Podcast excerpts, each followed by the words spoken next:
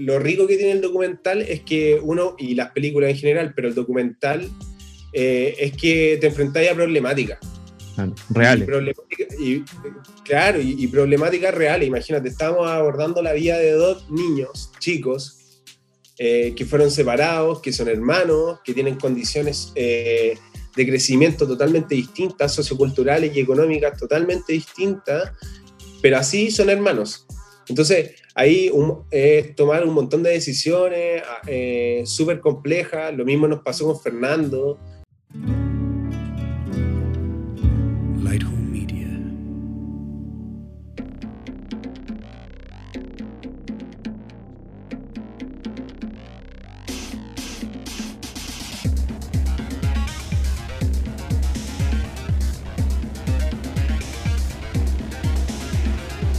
Bienvenidos al podcast Da lo mismo. Conversación, cómics, música, películas, juegos y todo lo demás da lo mismo. Con Esteban, Nicolás y Jorge, que dan lo mismo. Buenas y bienvenidos al tercer capítulo de Da lo mismo en esta segunda temporada. Hoy estamos con una persona muy bacán porque hace algo que a todos nos gusta, que es el contenido audiovisual, que ahora también lo estamos consumiendo mucho por el tema de la pandemia. Él se llama Nelson Felipe, él es director de cine y publicidad, quien se encuentra pronto a estrenar su ópera prima de documental sobre el muralista Fernando Daza. ¿Cómo está ahí, Nelson? Bien, todo bien, por suerte. Eh, nada, agradecerle la invitación, Esteban, Nico y Jorge. Eh, por, por este espacio para hablar un ratito ahí de, de lo que es el, el, cine para mí y, de lo que se viene. Así que nada, muy feliz de, de, estar aquí y poder compartir con ustedes. No, muchas gracias a ti también por darnos tu, tu, tiempo, que obviamente ahora es más valioso aún porque hay algo que se viene y que ya va a pasar prontito, que es el tema del Sanfic, que vamos a ir a, vamos a ir profundizando en un ratito más. Buenísimo. Oye, muchas gracias Nelson por, por aceptar esta, invitación y compartir un ratito de tu tiempo con, nosotros. Oye, voy a partir preguntándote yo así sobre tu inicio en este, en este camino. ¿Cómo, ¿Cómo te iniciaste en esto? ¿Cuál fue tu formación para poder llegar a ser director de cine y publicidad y también fundador de una productora audiovisual hoy día? O sea, te estás dedicando a esto de lleno. ¿Cómo te iniciaste en, este camino? Mira, voy a partir eh, como voy a hacer como un backstory en este caso, en este caso como Buenísimo. Un, poquito antes de, de la universidad. Eh, a mí siempre me, encantó la fotografía y, y bueno, cuando yo era chico, yo ahora tengo 30 años y no había celulares, nada, pero... Joven. y y bueno, no había celulares, en, mi casa había con suerte una cámara fotográfica de rollo, la de 35 milímetros, y, y nada, me, empezó a llamar la atención porque eh, mi mamá, eh, siempre cuando iban a revelar las fotos, eh, siempre la destrozaban en la mesa porque las fotos salían corridas, estaban mal hechas. El flash en la cara. Y, como que nadie se quería hacer responsable como de, sacar las fotos. Entonces, como típico que mi mamá, no sé, no iba a ver bailar para el acto de 18, el 18 de septiembre, y puta, después las fotos estaban así...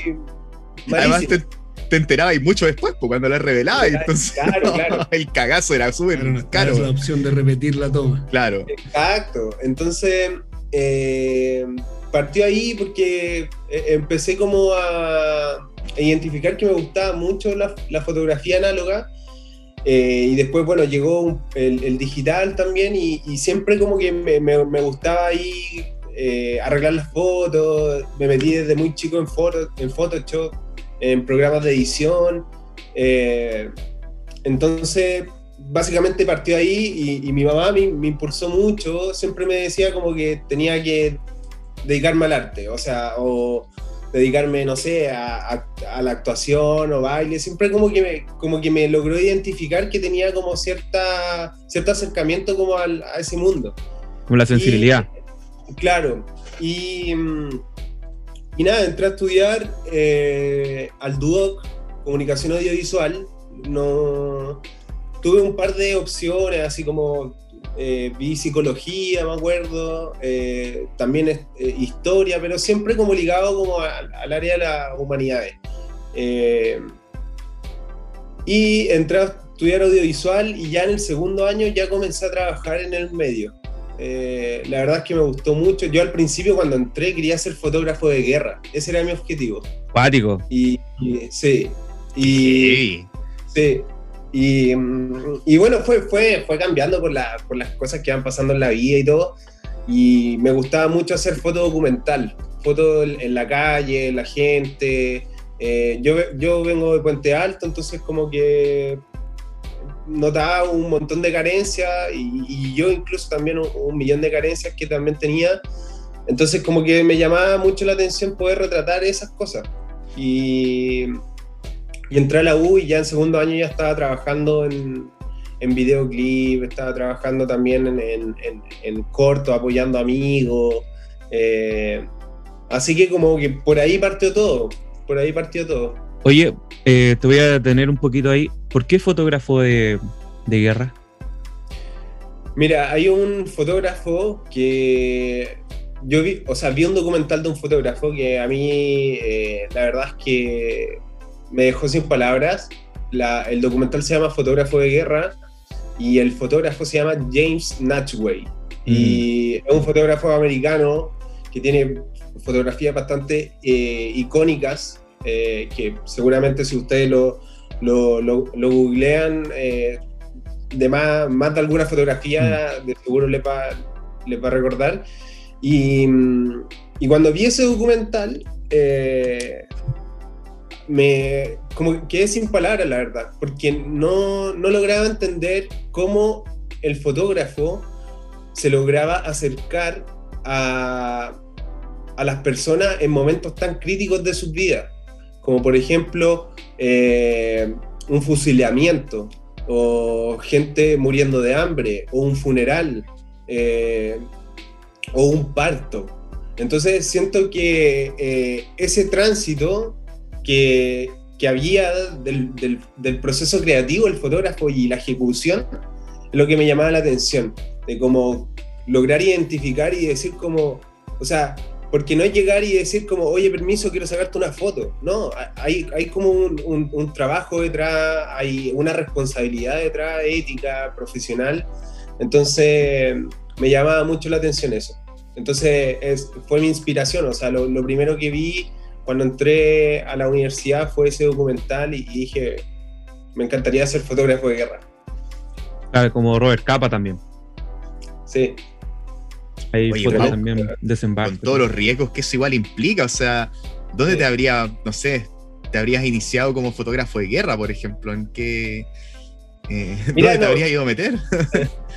Mira, de hecho, yo creo que no lo, no lo descarto, no, no descarto no, no hacerlo. Creo que es algo que siempre me ha llamado la atención y aparte que soy una persona muy solitaria, yo. Si bien soy sociable, pero sí soy... eh, me, me encanta estar solo, me encanta poder como pensar, escribir, eh, tener mi espacio. eh, y en ese sentido creo que también por eso mismo me llamaba, porque es, un, es un trabajo también muy, muy de observar. Eh, y me hubiera encantado, claro, en ese tiempo me acuerdo que estaban como los conflictos en Afganistán. eh, no sé, me, me, me llaman mucho, ponte tú, para viajar. Las oportunidades que he tenido de viajar, siempre me gusta ir como a lugares que no son tan conocidos porque Mm, siento que ahí puedo encontrar cosas que no tan habituales. Ponte Claro. tú, la, la vez que estuve en Europa era como que, no sé, fue, tenía compañeros que, que se iban, no sé, a París, a, a Londres, a, a Roma, ¿cachai? Lo Que era típico. como lo más- claro, lo típico. Entonces como que igual ahí, en esas instancias, como que siempre me, me gustaba como ir a lugares como más, más desconocidos, quizás no tan turísticos, y, y si, hubiera, si hubiera- tuviera la oportunidad de ser fotógrafo de guerra, trataría de ir a un lugar eh, donde no exista tanta información, creo. Claro. Como así, no sé, pues Ucrania que todavía está como en, Sí, en conflicto. Oye, qué interesante. A mí, ¿sabéis qué? el, el tema de viajar también me, me llama la atención eso, como, pero como por ejemplo conocer más a la gente de un lugar. Más que el lugar como turístico, es como, a mí me encantaría ir tres meses a China y vivir con la gente de China, con los campesinos. Te puedo entender un poco. Sí, yo creo que ahí te, uno se da cuenta eh, lo que significa vivir en, en el lugar. O sea, cuando conocí a la gente, cuando interactuáis con ella, cuando estáis comprando y le metís conversación a, Claro. a la, a la- a la persona, al vendedor en este caso, o te subí a un taxi y ahí también entabláis una conversación, porque aparte que cuando uno viaja como que tienen un, un millón de necesidades, ¿cachai? Claro. O sea, necesitáis saber un montón de cosas, necesitáis también tener cuidado de, de un montón de cosas, entonces como que es inevitable no poder eh, no comunicarse, ¿cachai? Qué bacán. Sí, y si tú de repente vas a lugares que no son tan, como lo dicen, no tan conocidos o no tan concurridos o no una ciudad, no una ciudad principal, tienes el tiempo para conversar, para dialogar con más personas. Si vas a comprar, te puedes quedar eh, una galería de arte o, o- o un lugar de fotografía, te puedes quedar dialogando mucho más rato con la persona que te está atendiendo. Absolutamente, tienen otro ritmo.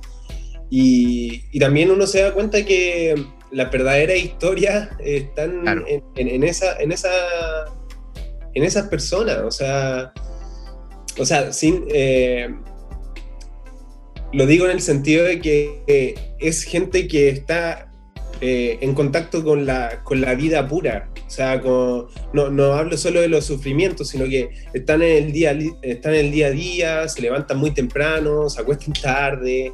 eh, eh, ponte tú, no sé, me acuerdo que cuando fui a México, eh, allá se, todavía se conserva mucho la vida como de, de barrio, de la, como lo que pasaba antes acá, que Claro. se perdió, ¿cachai? Por lo menos en Santiago. Y, y yo creo que las verdaderas historias están ahí, justamente. O sea, en, en la gente, en el barrio. eh, es donde, donde la gente como que se muestra tal como es. Eso. ahí hay como la- una, una sensibilidad eh, súper profunda de tu parte. Como El- el buscar las historias que hay en la, en la Claro. cotidianeidad de, como de la vida. Sí.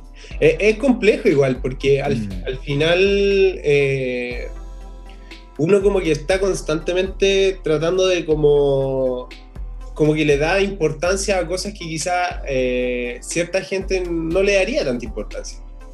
Eh, no sé, lo mismo que estamos hablando. Por ejemplo, subir al taxi y, y entablar una conversación con, con el taxista y, y- y que él te empieza a contar su vida o tú le empecé a contar un poco de dónde venís. Eh, no sé, yo creo que esas son cosas como súper eh, relevantes o lo mismo para un mochilero. Imagínate lo que significa Mm. que, que te pare un camionero, te subáis arriba de su camión, que es su casa, básicamente, y, y- y te lleve, no sé, 300 kilómetros al sur. Eh, o sea, e- esas cosas no se olvidan y creo que, creo que son muy simbólicas, como el, el- el generar una comunicación ahí con, con- con la gente. No sé, creo que ahí, ahí está la, la energía de todo. Oye, Nelson, una pregunta. Yo también soy fotógrafo. Y te quería hacer una consulta. ¿Cuál fue la primera cámara que, que tú sentiste como tuya? Porque claro, de repente está la cámara de la familia, pero como la, la que tú dijiste, "Bueno, con esta foto, con esta cámara voy a empezar a sacar fotos yo. Sí. Eh, mira, la primera cámara. Creo que la primera. Mi papá, como que se jubiló anticipada, anticipadamente y me compró una cámara, que era una Nikon. Una Nikon D40. Mm, Y, y yo iba. No recuerdo si estaba saliendo del colegio. Sí, estaba en el colegio. Yo me iba a ir a una gira por el norte, una gira de estudio, y, y mi papá me regaló esa cámara. Esa Y- digital sin video, ¿o no? Sin video, sí. Era, era solo fotografía. Y la tuve un montón de años. Le saqué el jugo y, y esa fue mi primera cámara. Primera cámara, sí. Ya no la tengo, pero, pero sí tengo muy bonitos recuerdos. Y, ¿Murió? ¿La vendiste? La vendí, Ah, ya. La vendí, se la vendí a un amigo. Un amigo, sí. En buenas manos por lo menos. Sí, sí. Esperemos. Oye, Nelson, eh, y ahora pasando ya a, a- a tu ópera prima propiamente tal. Oye, ¿qué, qué fue lo que te inspiró, qué te motivó a hacer el documental Y solo el amor resucita sobre Fernando Daza y su trabajo como muralista? Y, y te aprovecho de preguntar al tiro, ¿cuál fue la experiencia más significativa que tuviste haciendo, haciendo este documental? Wow, qué pregunta. Siguiente. Ah, next. paso. Eh, sí, mira, eh, contarle un, un- un poco de cómo se originó todo esto. Eh, nosotros formamos la productora poética el año 2015 con un socio que era un compañero mío y mi chica. Eh, en- entre los tres formamos y juntamos un presupuesto más o menos y dijimos, oye, compremos equipo. Yo había trabajado en videoclip y, y la verdad es que estaba tenía ga- muchas ganas de, realizar algo mío, de, de hacer volar un poco la idea. Y eh, juntamos capital entre los tres y nos compramos unos equipos. Y dijimos, bueno, tenemos los equipos, entonces materialicemos algo que, que es lo que nos gusta, o sea, el cine a nosotros nos unió. Y, y llegamos eh, por una conocida que es Marisol, que es gestora cultural. Ella no, no, un día nos propuso y dijo, chiquillos, ¿saben qué? Conozco a Fernando Daza y nosotros dijimos, ah, ya, el, el pintor del, del mural del Cerro Santa Lucía. Nosotros, y nos dijo, oye, ¿saben qué? Eh, Fernando tiene 84 años y sería bonito que si le, si le hacen un video, así como un video, no sé, cortito, de dos minutos, cuatro minutos. Mira. Ya, pues, Mira, y yo dije, ¿cómo partió? Claro, y yo dije, ya, pues, ¿por qué no? Y fuimos la primera vez, y fuimos con todos los equipos y todo, ¿cachai? Súper motivados, y yo entré, él vivía en la Florida, y yo entré a su taller y ahí percibí al tiro que, que no podíamos hacer un video de cuatro minutos, porque era un universo, o sea, yo, yo había estado en Wow. talleres, había estado en galerías, había estado pero yo sentía que lo que, lo que transmite Fernando es, eh, es una pintura muy simbólica, o sea, como, como que no es muy, no es, o sea, no es abstracta. Entonces, como que siento que en ese sentido, eh, yo donde miraba, había una imagen que me estaba diciendo algo.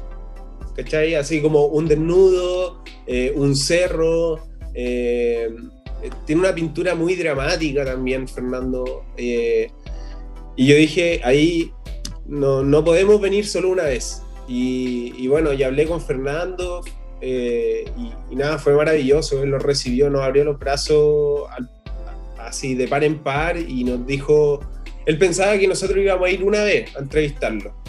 Y él, él jamás dimensionó que nosotros íbamos a empezar a ir todas las semanas a verlo. ¿Cómo fue para él? Eh, Qué buena experiencia.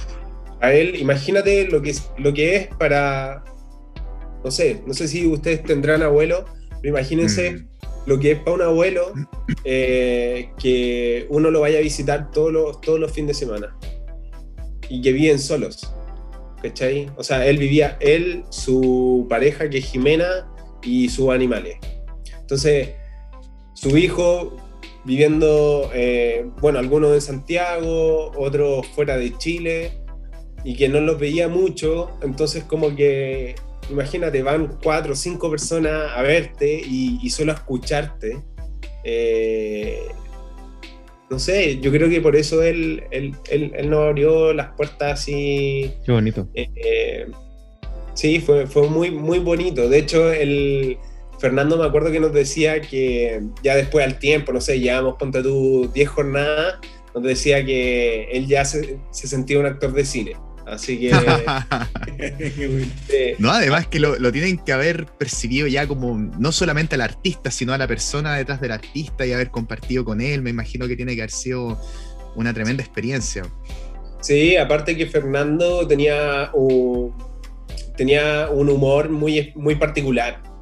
O sea, él venía también, bueno, igual, otra generación, ¿cachai? Otro tipo de humor también, quizás que hoy en día es totalmente distinto eh, a, lo, a, lo, que se está viviendo hoy día, pero eh, era una persona muy picaresca. O sea, él, él trabajó con Jimmy Scott, la revista Topace. Mm. Eh, Pepe. Pepe. Claro. Y entonces como que ahí había, había todo un universo, o sea, él, él hacía mucho cómics, me acuerdo que nos dibujó también a todo el equipo. ¿En serio? ¿Y tenía ese dibujo? Es que no lo tengo, no lo tengo porque él siempre dijo que lo iba a mejorar y, y quedó en bocetos. Eh, pero pero nada, en verdad él siempre estaba dibujando, siempre, siempre, siempre estaba dibujando. Eh, partía, se levantaba dibujando y estaba todo el día, todo el día, no hacía otra cosa que dibujar. Imagínate a los 84 años. Sí, hasta los 85 lo logró. Cuando falleció. Sí. Y, y de hecho, cuando él se empezó a sentir mal, eh, Fernando murió de un ataque al corazón y y cuando él se empezó a sentir mal, eh, andaba comprando pintura. ¿Cachai? Entonces, como que ahí tú, tú ahí dimensionáis cómo una, una persona de 85 años que quizás debería estar en, otra en, otra, en otra etapa, quizás, en otra etapa, descansando, ¿cachai? Mm. Disfrutando, viajando, no sé. Pero él estaba todo el rato pensando y proyectando en lo que iba a hacer el mañana, en lo, en lo que iba a hacer, en lo que tenía que arreglar siempre estaba como, como que tenía un motor interno súper grande. Entonces yo dije, esto hay que documentarlo sí o sí. Eh, y, por lo último, grabamos con él sus últimos ocho meses de vida. Entonces la película va, va de eso, va de eso. O sea, nosotros estamos grabando el ocaso de vida del pintor Fernando Daza. Es, es como que llegaron justo. Mm.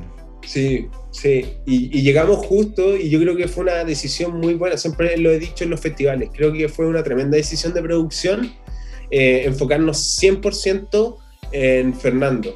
Y, y, el material externo que tiene que ver con, obviamente nosotros hicimos una investigación antes y todo el proceso, pero, pero habían un montón de aristas, no sé, otros personajes, otros lugares, otras pinturas, y, nos enfocamos 100% en Fernando y gracias a eso tenemos la película. Entonces fue como un acierto de producción así, pero buenísimo, porque si hubiera sido al revés, eh, quizás no, estaría acá. Claro. bonita, bonita la historia y bonita cómo se fue desarrollando y cómo partieron y, haber logrado capturar hasta eh, como haberle sacado el jugo y haber rescatado también a este personaje que es Fernando Daza que yo creo que todos hemos visto el mural de Gabriela Mistral que está en el Cerro Santa Lucía. como que es, cuático, algo que está ahí, pero como que no, no, no cacháis hasta que decís, wow, realmente es parte de Santiago. Oye, eh, Nelson, te quiero hacer una, una consulta quizá un poquitito más fría. ¿Cuál es tu metodología para crear este largometraje? ¿Qué, ¿Qué, es lo que haces tú? ¿Cómo se va desarrollando tu, tu manera de, de trabajar? Sí, mira, nosotros iniciamos eh, este proceso. Eh, había, habían dos caminos.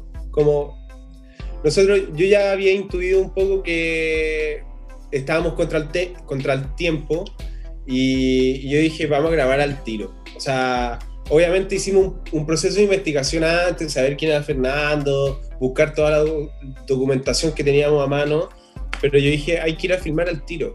Entonces, eh, una de las cosas de las que tengo mucho, pero mucho orgullo de esta película es que eh, tal como pensamos la película en un principio es como la finalizamos. Como que mm. a partir de, de los distintos festivales y el distinto camino, obviamente fue, fue creciendo, pero el origen no cambió. Entonces como que la metodología como de trabajo eh, fue básicamente filmar a Fernando, observarlo, eh, fue escribir, reescribir eh, cada vez que podía la sinopsis. Al principio, por ejemplo, pensábamos que íbamos a grabar el, la naturaleza de Chile, así como que íbamos a viajar por todo el país prácticamente viajando y después no, nos dimos cuenta de que la naturaleza la podíamos filmar a través de la pintura.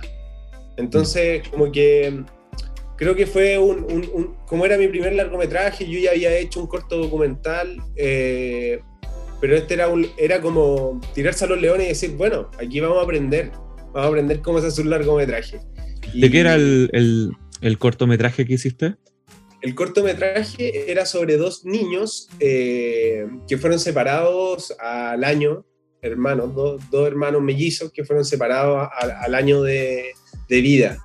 Eh, su, uno de los niños vivía en, el sur de Chile y otro niño vivía en, en una población acá en el bosque. Y, nada, fue súper, súper buen, como fue súper bueno como haber partido por un, por un corto documental, aparte con, con un conflicto súper, súper interesante, porque ponte tú, yo creo que lo rico que tiene el documental es que uno, y las películas en general, pero el documental eh, es que te enfrentáis a problemáticas. reales. Y, claro, y, problemáticas reales. Imagínate, estamos abordando la vida de dos niños, chicos, eh, que fueron separados, que son hermanos, que tienen condiciones eh, de crecimiento totalmente distintas, socioculturales y económicas totalmente distintas, pero así son hermanos. Entonces, ahí es tomar un montón de decisiones ah, eh, súper complejas. Lo mismo nos pasó con Fernando, eh, que imagínate, el, hablar de, muerte para él no, era un tema tabú, pero sí era un tema delicado. O sea, mm. era como, eh, Fernando, ¿sabéis qué? Yo, a veces lo llamaba y le decía, oye, te tenemos que ir a grabar. Y él me decía, hoy, pero... ¿Y si lo dejamos para otra semana? Y yo le decía, no, vamos a ir a grabar, ¿cachai? Y entonces tenéis que tomar muchas decisiones cuando estáis trabajando con, con personajes reales. Porque, porque no es solo en función de la película, también es función de, de lo que ellos sienten. Se condiciona. Sí, absolutamente. O sea, si un día, me acuerdo que Fernando nos tocó un día que estaba resfriado y ahí empezó a decaer. Y ahí es como, él no quería que nos fuéramos. Y nosotros nos quedamos ahí, pero, pero también hicimos el ejercicio como de no grabar, como que estábamos ahí y lo acompañamos. Pero entonces tenéis que lidiar con personas, tomar decisiones y, y en eso creo que fue un, fue un aprendizaje como súper, o sea, como que hoy en día me enfrentaría eh, a una segunda película eh, mucho más maduro, o sea, o sea, siento que tampoco tengo un recorrido como para decir quizás mucho más maduro, pero, pero siento que haría una, una segunda película totalmente distinta con todo el aprendizaje que me dio hacer este largometraje.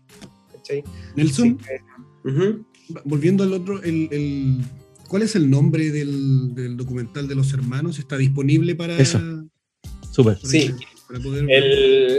Todavía no los, no lo subimos, pero está, estamos... Eh, estamos viendo la posibilidad de que eh, sea programado en, el cine Las Tarrias, que es un, mm. nuevo espacio donde se comparten cortometrajes eh, nacionales y ahí vamos a, la idea es eh, posicionar para que se estrenen, en este caso el documental que se llama El Niño en la Ventana y Los Encuadros Olvidados que es de mi socio Andrei Chin. Perfecto. Así que. Sí, la idea es liberarlo pronto. El, cortometraje anterior igual estuvo en un par de festivales, pero yo venía saliendo recién de la escuela. En la escuela, como que no te enseñan nada de, de tema de, fondo, concursable, de festivales. Como para hacerlo realidad.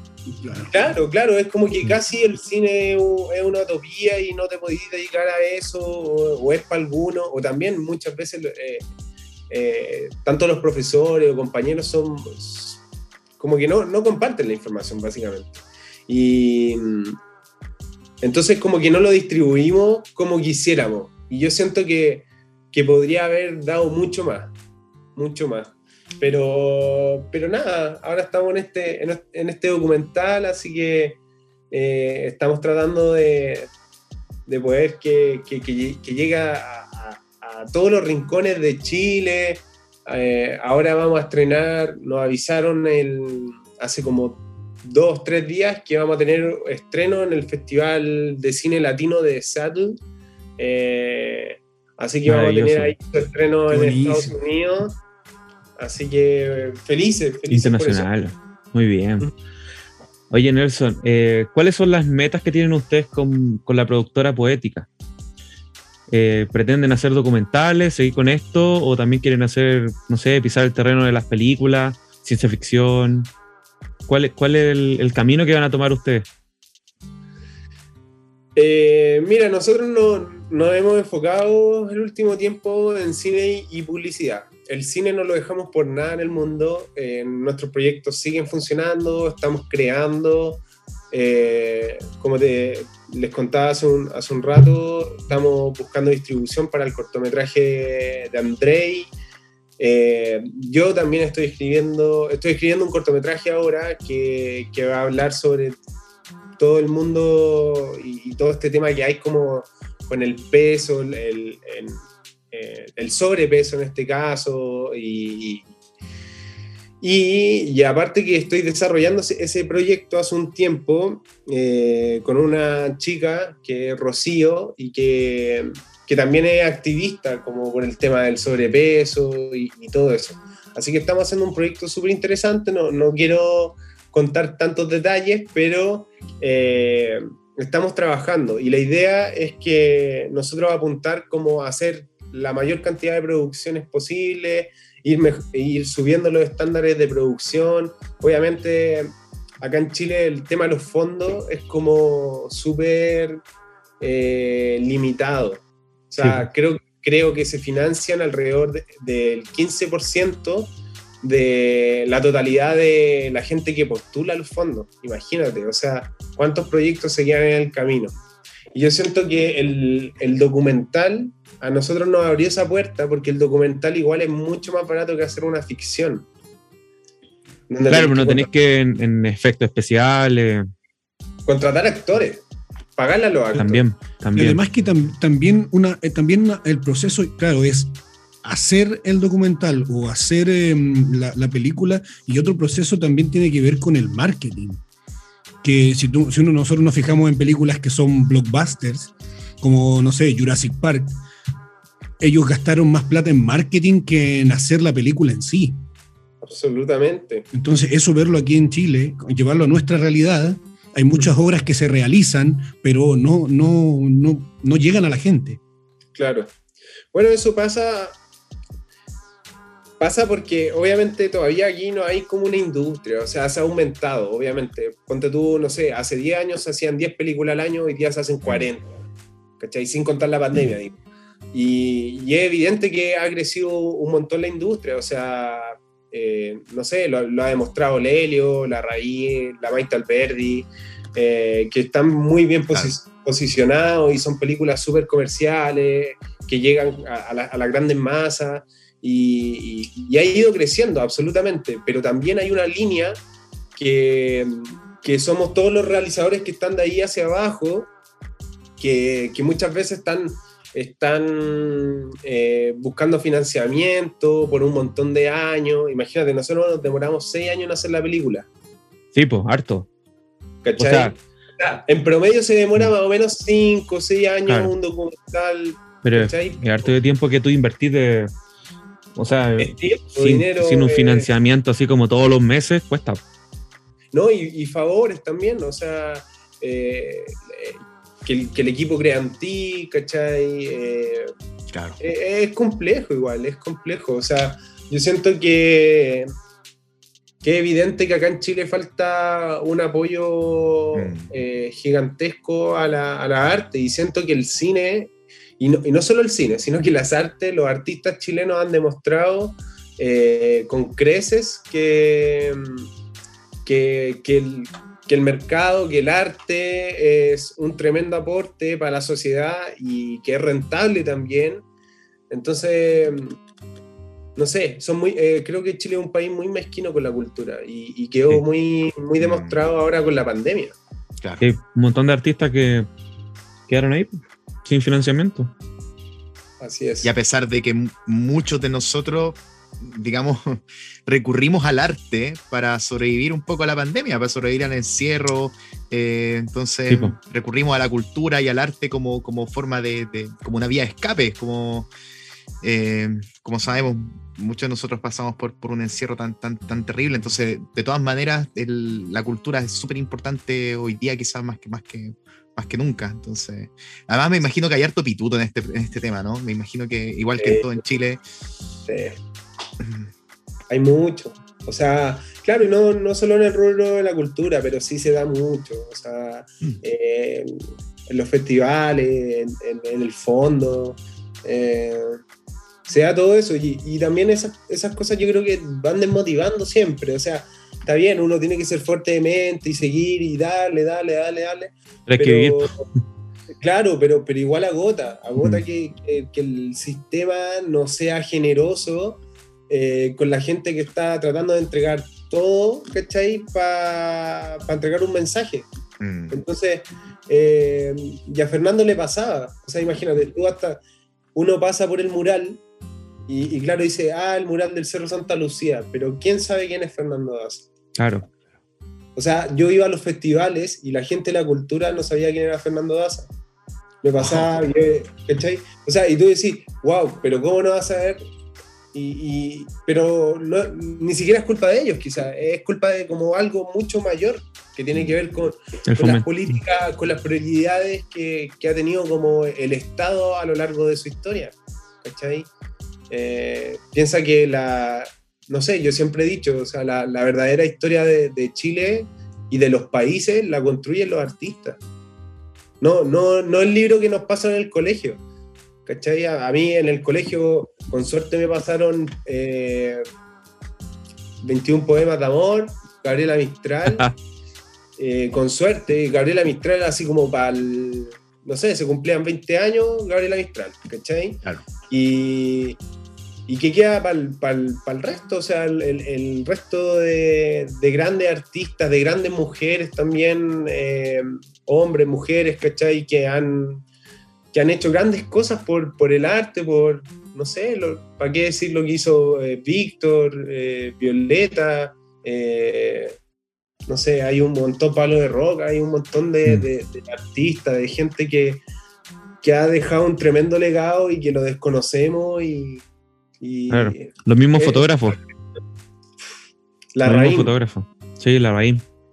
un tremendo, un tremendo artista la Raín. O sea, la Raín debería ser un. Te lo deberían pasar en el colegio, ¿cachai? Sí. O sea, que, que es una clase, una clase de sensibilidad eh, la Raín. No, y reconocido mundialmente, la Magnum, no, eh, Sí. No, Pero nadie sabe quién es la raíz. Sí, bueno, nosotros por eso, por eso hicimos la película, por eso hicimos Y solo el amor resucita, porque, porque sentíamos que había una necesidad y porque también, eh, si bien la película es de Fernando, pero sentimos, eh, sentimos que la película habla de nosotros, habla de nosotros, la, la pintura de Fernando también habla de nosotros, de, de, de las personas que viven en este país delgado, ¿cachai? Porque, de- que sufren, no sé, la, eh, por los temas geográficos, por las crisis políticas. eh, entonces creíamos que había una necesidad ahí y que, y que buscamos de alguna forma como hacer un homenaje, un homenaje a no solo a Fernando, sino que como a, a la cultura en general. Eh, Nelson, ¿qué consejo le darías tú a alguien que se quiere iniciar, partir en este mundo audiovisual, de generar contenido, de un documental, una película? No, ¿Qué consejo no- le darías a Esteban? Claro, ¿qué consejo me darías? Básicamente. Por favor. Si yo te digo, mira, es que el próximo año quiero hacer un documental de pueblo originario. ¿Cachai? ¿Cuál es tu consejo a alguien que se quiere iniciar y que no tiene mucha experiencia, pero sí muchas ganas? y Ni sencillo. recurso. No, re- ahí estamos cagados.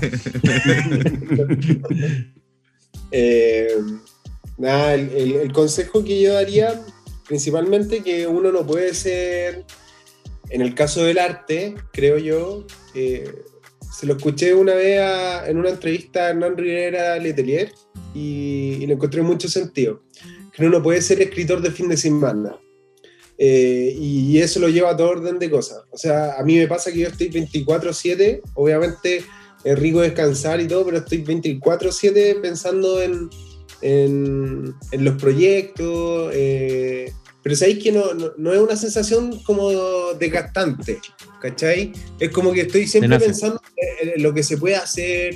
eh, y creo que uno, ese es el mayor consejo que puedo dar, así como que uno se tiene que sacrificar eh, y trabajar todos los días un poquito, aunque sea un poquito ahí para ir eh, creciendo también, porque es súper importante ver cosas, leer, eh, conversar, lo mismo que ustedes de- me, me transmitían hace un rato, eh, el, el- el vínculo con la gente en la calle, eh, el, el conversar con la familia, todo eso, para alguien que, que se quiere dedicar al arte, es, eh, es muy nutritivo, o sea, como tenéis que absorber de todo. Yo siento que el artista como que de alguna forma eh, tiene que saber, imagínate, tiene que ser psicólogo, tiene que ser eh, pintor, eh, porque ponte tú, el, el- que hace dirección de fotografía tiene que saber lo que es la luz, es pintar con luz básicamente.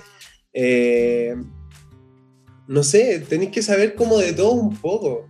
Entonces como que siento que todo- en, cada momento uno se tiene que estar nutriendo y eso no puede ser solo un fin de semana. Eh, Es que tiene me- que ser como un estilo de vida. Y es lo mismo que tú nos contabas de Fernando Daza, pues que él se levantaba dibujando, claro, se dibujando.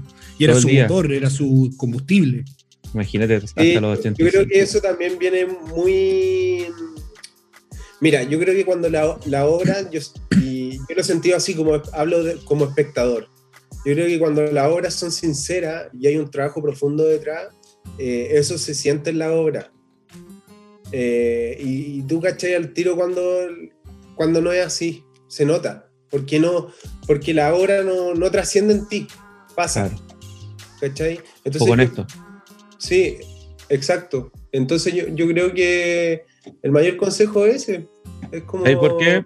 Porque me, me acordé de, de un consejo de. Que el otro día tu- estuvimos hablando en este podcast con Stephen King. No, mentira. no, pero es un consejo que ver, él da. es el tercera temporada. Tercera temporada cuando ya estemos ahí potenciados hacia cagar. Él dice que si quieres escribir un buen guion, tienes que leer y escribir. Y escribir todos los días. En el fondo Sí. ser súper constante. Es como... Es muy similar a un atleta que tiene que hacer Mm. ejercicio. ¿Cachai? Claro. Tiene que ejercitar, ejercitarse para poder llegar a un, a, un, a un buen resultado. Y sabéis que con lo otro que dijiste me acordé de, de una entrevista que tuvimos en el capítulo anterior, la entrópica, Francisca, que, que ella es cantante, no sé si la cacháis, maravillosa. Y la cosa es que ella decía que era muy zapa, entonces estaba de repente escuchando lo que conversaba la gente en el supermercado. Y de ese tipo de cosas, o conversaciones, o historias de amigas, iba sacando también material para su, pa sus canciones, ¿cachai? Sí, buenísimo. O sea, yo creo eso, que todo- eso también va de, va de la mano, disculpa, con, con- con el tema de la honestidad. Al final lo que tú cuentas tiene que ser honesto desde ti. Y, y qué más honesto que, que historias que, se, que, que la gente conversa eh, de la vida cotidiana, como, como, Claro. como lo hablamos antes. Mm. Mm. Sí, bueno, yo a mí me gusta mucho, no sé si han tenido la oportunidad de leer a Bolaño. A mí, a, a mí Bolaño me encanta, o, o, por ejemplo Borges, eh, porque siento que son, bueno, ¿para qué decir? Violeta Parra, eh, son, son artistas que hablan de, de la simpleza. Eh, no, no, no hablan con un vocabulario así académico, que, que no complejizan la, la narración. Como el. Son, son artistas que, que hablan así, muy, muy El mismo Hernán Rivera. Eh, Claro, el mismo Hernán Rivera. Entonces siento que, que ahí tú te das cuenta, ahí lográis como graficar un poco todo lo que estamos hablando. Que es como la vida misma, el, el contacto con la gente, eh, el- el- también el autodescubrirse, como identificar también las cosas que le van pasando a uno. Eh, ponte tú, yo, o sea, yo creo que eh, el artista de alguna forma igual eh, transmite como su carga emocional todo el tiempo. Se expone. Consciente Sí. o inconscientemente. Sí, sí, absolutamente, absolutamente. A mí, por ejemplo, el tema, no sé, la muerte eh, es algo muy, muy relevante para mí, entonces como que se vinculó al tiro con... con, con ¿Te preocupa? No, no, no me preocupa, y, pero, pero sí algo que ha estado latente siempre, siempre. Mi mamá falleció, ponte tú, eh, cuando yo tenía 16 años, Ok. y desde ahí ha estado latente. Falleció también el, el- el papá de mi chica, entonces como que aparte estuve con Fernando, eh, Mm. mientras estábamos, estábamos haciendo el proyecto, falleció Fernando, entonces como que siempre está, es- siempre vuelve a mí, siempre, en los proyectos. Ahora también estoy trabajando en otros proyectos y también está presente. Oye, Entonces pero- como que eh, la carga emocional siempre, siempre está ahí. Cuando fallece Fernando, ¿tú Mm. crees que faltó algo? ¿Te faltaron horas para grabar? ¿Para concluir esa obra? ¿O, o- o crees que alcanzaste a sacar algo y, y poder cerrarlo? Sí, no, yo estoy súper conforme con el resultado. Siento que con los recursos que teníamos hicimos lo que siempre pensamos. Yo creo que lo único que faltó fue que Fernando viera la película. Eso. Sí. Yo creo que eso es algo que... Porque él vio el tráiler y le encantó. Le encantó. O sea, yo le dije, oye, eh, Fernando, ¿sabéis quién, quién va... ¿Quién va a estar en la música de la película? Y yo le dije, va a estar Inti Gimani. Y él no lo podía creer. Sí, pues, sí vi los créditos. Sí. Claro, las créditos íntimas. Entonces él no podía creer que, que nosotros estuviéramos, por- porque él- nosotros le decíamos, ya, estamos haciendo una película. Pero imagínate, está ahí durante, no sé, 20 jornadas diciéndole, no, estamos haciendo una película y no ves nada. Claro. Y yo llegué y le, le dije, Fernando, mira, este es el trailer de la película. Porque nosotros ya estábamos en la etapa de festival, entonces como que tenéis que ir presentando adelanto. Y, y claro, él no podía creerlo. Entonces yo creo que eso es lo que más... Yo creo que eso es lo único que nos faltó. Que, que Fernando estuviera ahí. eh, hubiera sido maravilloso que hubiera sido presencial también todo, para tener como Sí. ese vínculo directo también con la gente, como más de piel, digo. Pero, pero nada, yo estoy súper conforme. Para hacer mi primera película, siento que gracias al tremendo equipo también que, que trabajó eh, y que puso toda su energía, eh, su energía, su talento, su, su responsabilidad. eh, siento que logramos construir una película cargada de poesía, que era lo que queríamos. Y sabes que se hace- nota en el trascender, hace trascender, eh, hace trascender a Fernando. Sí. Sí. darlo a Sí, conocer a muchas personas que, claro, que muchas, a muchas personas que van a tener la posibilidad de ver el documental y que van a darle un nombre, una, una cara, un rostro al- a algo que es tan cotidiano como el mural Sí. de, la- de- de Santa Lucía. Sí, sí, mira, qué, qué bonito lo que dice Jorge, porque efectivamente es así. Eh, nosotros, no sé, creemos, yo, yo estoy seguro, estoy 100% seguro, para mí por lo menos en el cine en el que yo creo, es ese cine que, que, que interpela al espectador, que, que también lo remueve, que lo hace inspirarse, que, y yo siento que esta película puede gustarte o no, puede gustarte el documental o no, pero yo siento que si algo le puedo asegurar a los espectadores del documental es que eh, se van a ir con algo, sí o sí. Y, estoy así como, no lo digo como de soberbio, sino que lo digo porque, porque van, a, van a ver algo, o sea, se van a nutrir de información. más allá de que puede que no les guste o no la película, ¿sí? Se van a ir y justamente pasa porque eh, no conocemos quién es Fernando Daza.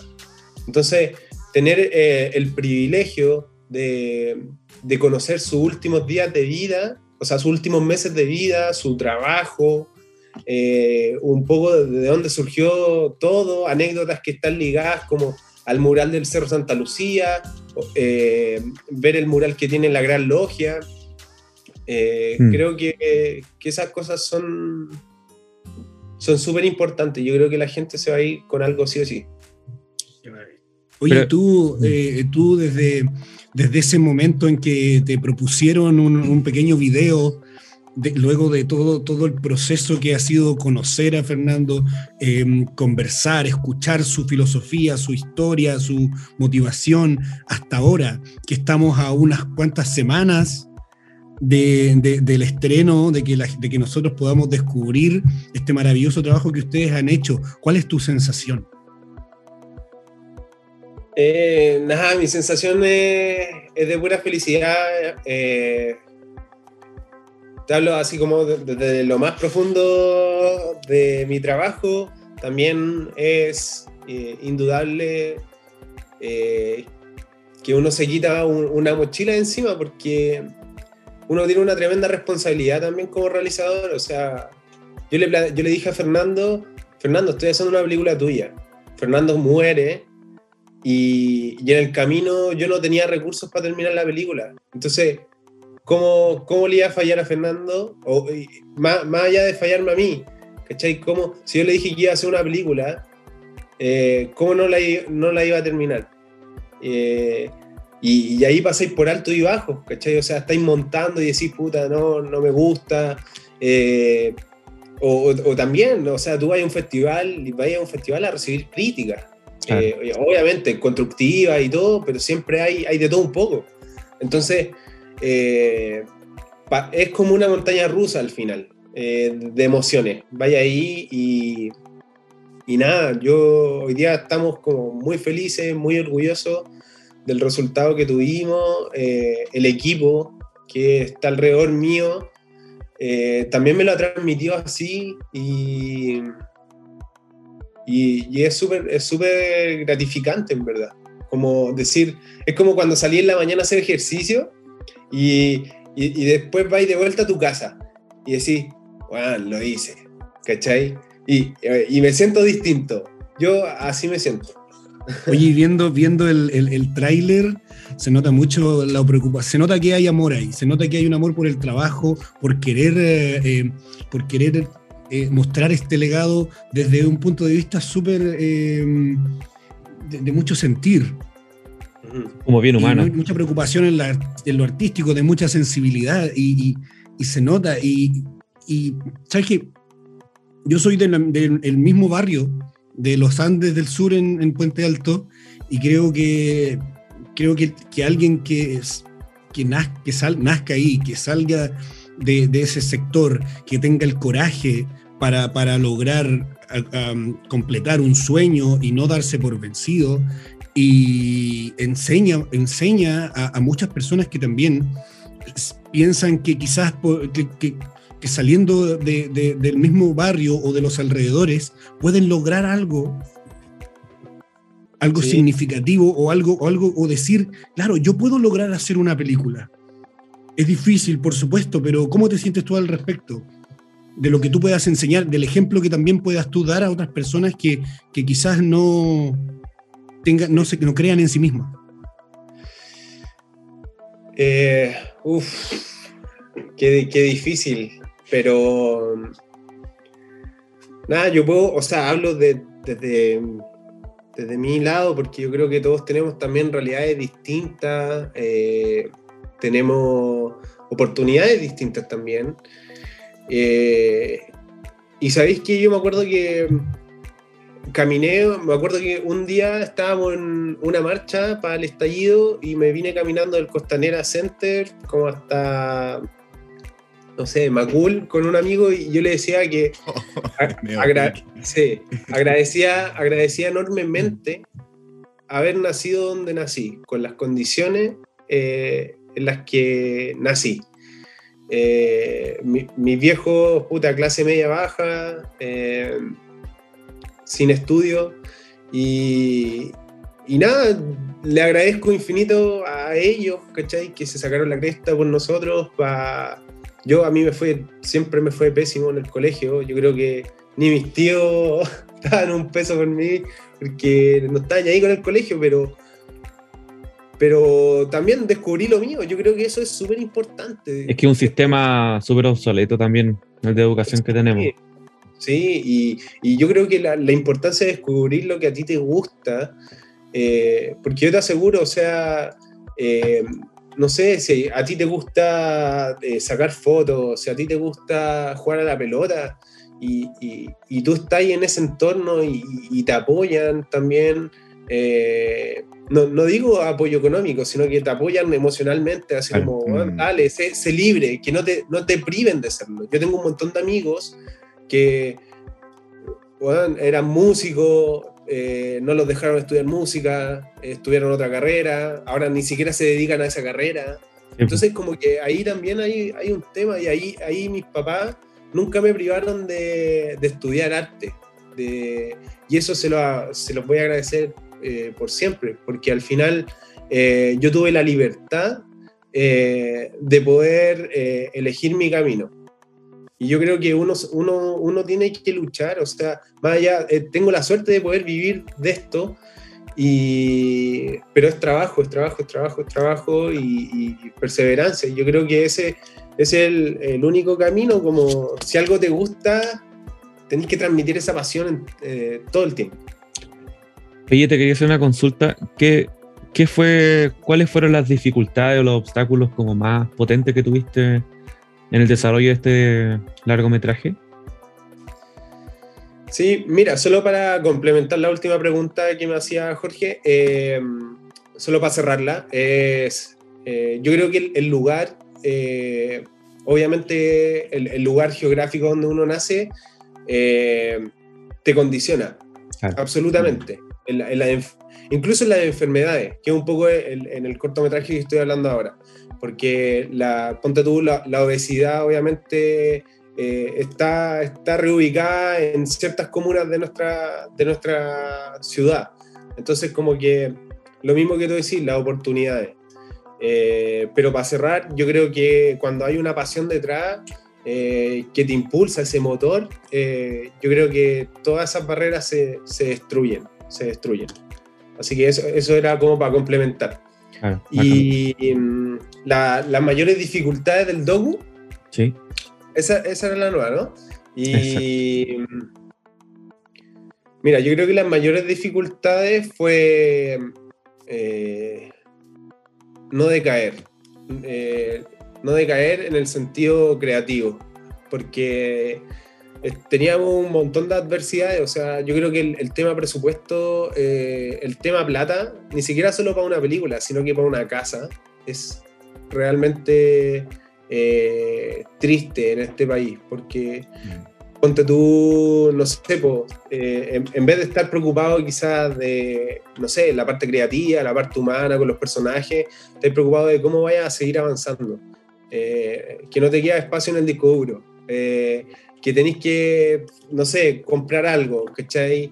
Que cómo a hacer la postproducción de imagen, la postproducción de sonido, eh, que si no te ganáis un premio, porque al final todo es concursable, ¿cachai? Todo es exitismo. Entonces, eso yo creo que es la mayor, la mayor dificultad que yo encontré al hacer esta película, porque creo que el, con el equipo que trabajé también me ayudó a que esto fuera mucho más fácil. El Felipe, que es el productor, que tiene más experiencia, que, que ya ha estrenado otras películas, también me fue, me fue nutriendo de su experiencia, eh, el mismo estar en los festivales, también me fui soltando, eh, no sé, pues al principio imagínate, una comisión de cinco expertos y presentar tu proyecto al principio, obvio, de, salíais de la sala y decíais como, chuta, no dije todo lo que se me olvidó decir, y después vaya agarrando ritmo y todo. Entonces, nada, yo creo que lo más difícil de este proceso fue haber trabajado sin, eh, sin financiamiento, eh, porque también lo, lo, creo, creo que es injusto. Eh, para el equipo, es injusto para Fernando incluso, es injusto para el medio. No sé, porque después todos se suben al, al, al, barco, al, carro, ¿cachai? Y esto pasa, o sea, oye, para el Oscar, eh, ya recibámoslo en la moneda y todo, y después... Claro, pero antes... claro, ¿no? y después eh, mm. pedimos el 3%, el 3 de presupuesto para cultura y le dais el y chao. Entonces, como que es fácil subirse al carro de la victoria, pero... Claro. Oye, ¿y tuvieron alguna anécdota chistosa? Porque no, no, me imagino que no fue pura, puros problemas. No, claro, no, lo pasamos increíble. Eh, mira, es que Fernando era una persona muy, muy chistosa.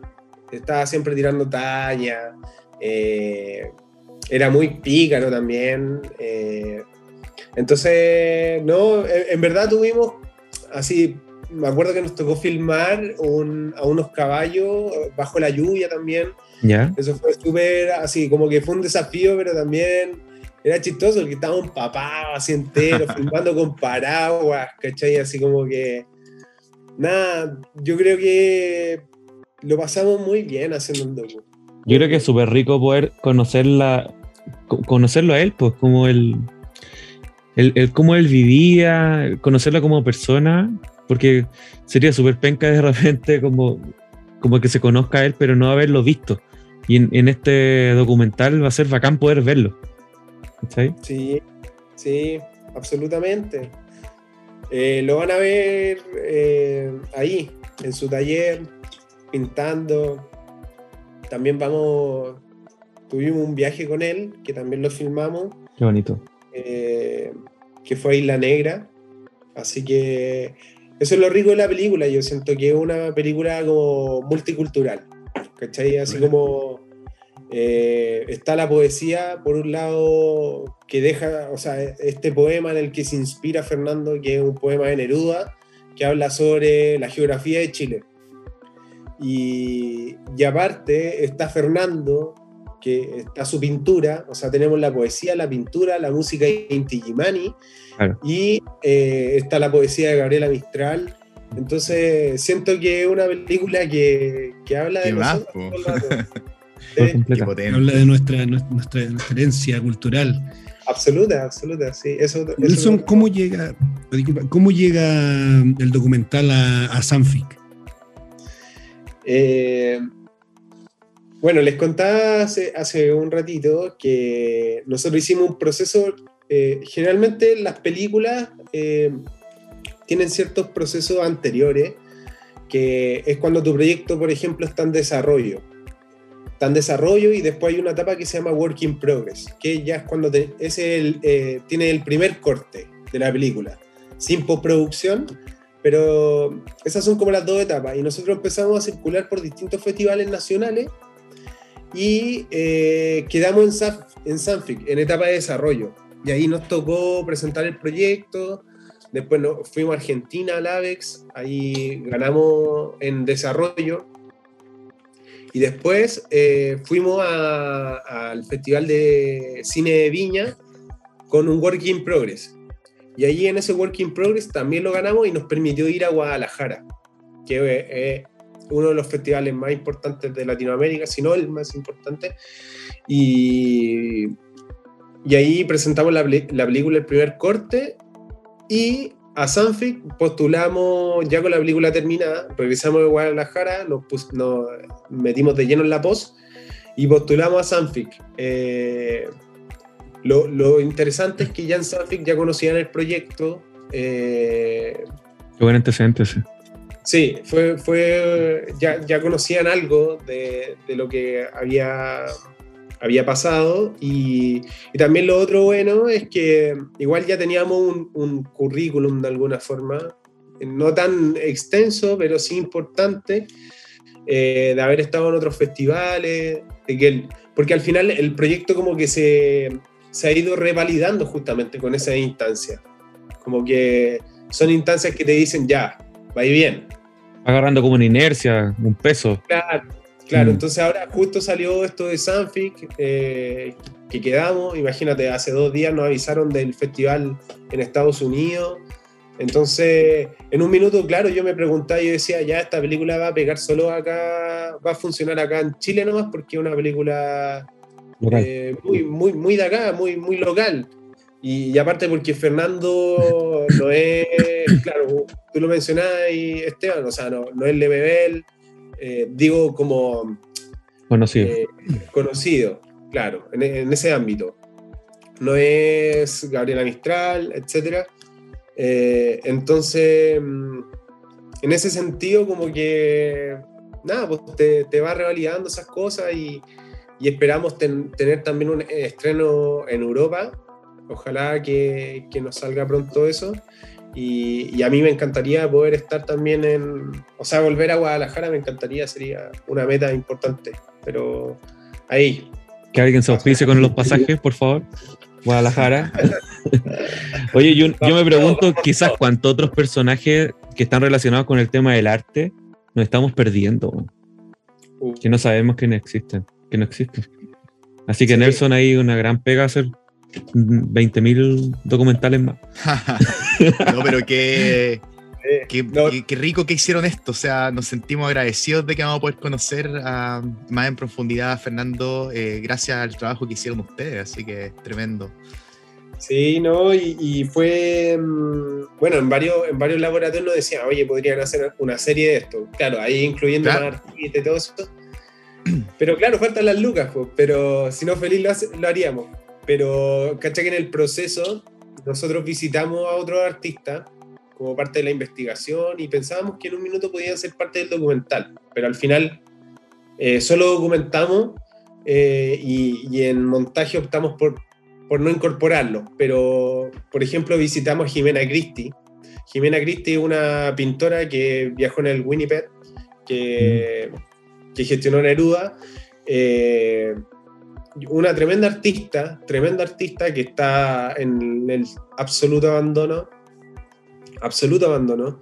eh, y, también visitamos a Mario Gómez Azán, que es uno, un gran amigo de Fernando, 96 años, pintando, haciendo, dando clases. Y, y nada, ahí tú te das cuenta que, que esos artistas están en el. no solo en el abandono, sino que también están en el olvido. eh, no sé, eh, era súper triste. Era súper el triste. anonimato. Mm. Anonimato, absoluto, absoluto. Y, y claro, a nosotros nos encantaría poder producir eh, infinitos documentales para que se, se conocieran estas vidas, porque de verdad son están cargadas de talento, de, de mensaje. Eh, o sea, imagínate, por, o sea, para nosotros, por suerte, Fernando tiene una obra ícono ahí en la Alameda Mm. Claro. por suerte, ¿cachai? Porque si no, es súper es súper complejo, pero nos tocó visitar a otros artistas que estaban en condiciones incluso peores que Fernando. Qué mal. Oye, mm, Nelson, entonces un poquito ya para, para ir cerrando, nos queda invitar nomás al, al auditorio y a toda la gente que quiera ver tu obra, que quiera ver el documental sobre eh, Fernando Daza, eh, a entrar al, al Sanfic, que entiendo que es un certamen 100% digital y gratuito este año. Eh, entonces, la gente que quiera ver tu obra, digamos, y otras más, pueden ingresar a, a partir del 2 de agosto al sitio www.sanfic.com y a través de este sitio van a poder tener acceso para ver las películas durante las fechas del certamen, esto es entre el 15 al 22 de agosto según la disponibilidad de cupos. Entonces, eso no sé si quieres agregar algo para dejar a la gente invitada para que puedan ir a ver tu... Este largo que se llama Y solo el amor resucita. Sí. Eh, nada, eh, primero que nada, a- a- agradecer el espacio, la conversación y, y dejar a todo el mundo invitado a que quieran tener un- una instancia donde puedan eh, sentir la, la vida, el ritmo de vida de, este pintor, eh, que quieran ta- también eh, tener un- momento de poesía en sus vidas que es súper, súper importante para, para el alma. Así que nada, y solo el amor resucita va a estar en esa fecha. eh, tienen que ingresar a Sanfic solamente, eh, se registran con su correo y van a tener acceso a la película y a un montón de otra programación que siempre Sanfic eh, sorprende con películas que ni siquiera han llegado a, a- a las salas de cine incluso. Así que están todos invitadísimos. eh, no se van a arrepentir de, de- de todas las películas, los cortometrajes que están haciendo. Y así que eso, es bastante sencillo y se va a poder ver solo en Chile, solo en territorio nacional. Ah, Eh, mira. Una, una de las virtudes, igual que tiene el Sanfic Online, que bueno, a nosotros nos hubiera encantado que hubiera sido presencial, pero que también se descentraliza todo, porque Sí, pues. Claro. Cuando lo, lo realizaban acá, claro, la gente de regiones, que muchas veces las películas llegan muy tarde o no llegan, ahora van a tener la oportunidad de hacerlo, así que eh, estamos muy felices por eso también. Qué bacán. Oye, para finalizar, última pregunta, que una pregunta doble. ¿Qué cosa a ti, Nelson, te da lo mismo y qué cosa no te da lo mismo? En la vida en general, puede ser en el mundo de la película, como tú quieras tomarlo. Eh, qué, oye, qué difícil la pregunta. ¿eh? No, sí, no, no es sencillo. No es sencillo, me imagino que... Me Es un imagino pro- que son- podcast muy, muy profundo. Eh, ya. ¿Me, me puedes repetir la pregunta y la respuesta? ¿Qué cosa, ahí? ¿Qué cosa te da lo mismo a ti? Puede ser en la vida. En la vida, en tu trabajo. Mm, ¿Sabéis qué? A mí eh, la mala energía me da lo mismo. ¿Te da lo mismo la mala energía? Sí, sí, que, que te transmite la gente, por ejemplo, vas en la calle, así, te, no sé, te tiran una chuchada, o vas manejando. Yo soy como muy relajado. Tú, si hay, hay alguien que me está tocando la bocina atrás y que va apurado, eh, y que pasa y, me grita algo, no, yo no estoy ahí. Y como que, como que no me no absorbo esa como mala energía. Creo Qué que bacán. eso me da. Bueno, no permites que entre. No, no, no. No le, no le doy importancia. De hecho, mi hermana eh, en algún minuto, hace, hace un tiempo atrás, me dijo, no hay que darle poder a las cosas que no tienen poder. Así que Claro. me da lo Qué mismo. buen Qué consejo. sabias palabras. Sabias palabras, absolutamente. Maravilloso. Sí. ¿Y qué cosa Y- y, no te da lo mismo? eh, ¿Qué cosa no me da lo mismo? Este podcast, además de este podcast. Aparte, eh, no, eh, yo creo que no me da lo mismo la gente que, que no tiene opinión, por ejemplo. Eh, y hablo desde el punto de vista, no sé, creativo y, y en todo sentido. Creo que todos tenemos algo que decir, más allá de las personalidades que podamos tener. Unos quizás se desenvuelve eh, más fácil, es más fácil hablar y todo, pero creo que todos tenemos algo que decir y no me da lo mismo la gente que no, no expresa su opinión. Eso. Súper. Muchas gracias Nelson Felipe por tu tiempo. Agradecemos enormemente también el documental que hiciste y, y esperamos que podamos encontrarnos en, otro, en otra ocasión. Sí, no, yo de verdad muy agradecido por la instancia, por la buena onda. También le- les deseo lo mejor en, este proyecto y en los que vengan. Eh, y, y nada, son, son instancias muy necesarias también como para distenderse más en estos, en estos momentos. Así que nada, más que agradecido y espero que puedan ver la película, que la puedan también difundir, compartir. Y, y nada, muchas gracias. Absolutamente. Gracias a la ti. idea. Eso Nos vemos. Gracias, Nelson. Muchas gracias. muy Nelson. bien. Un abrazo.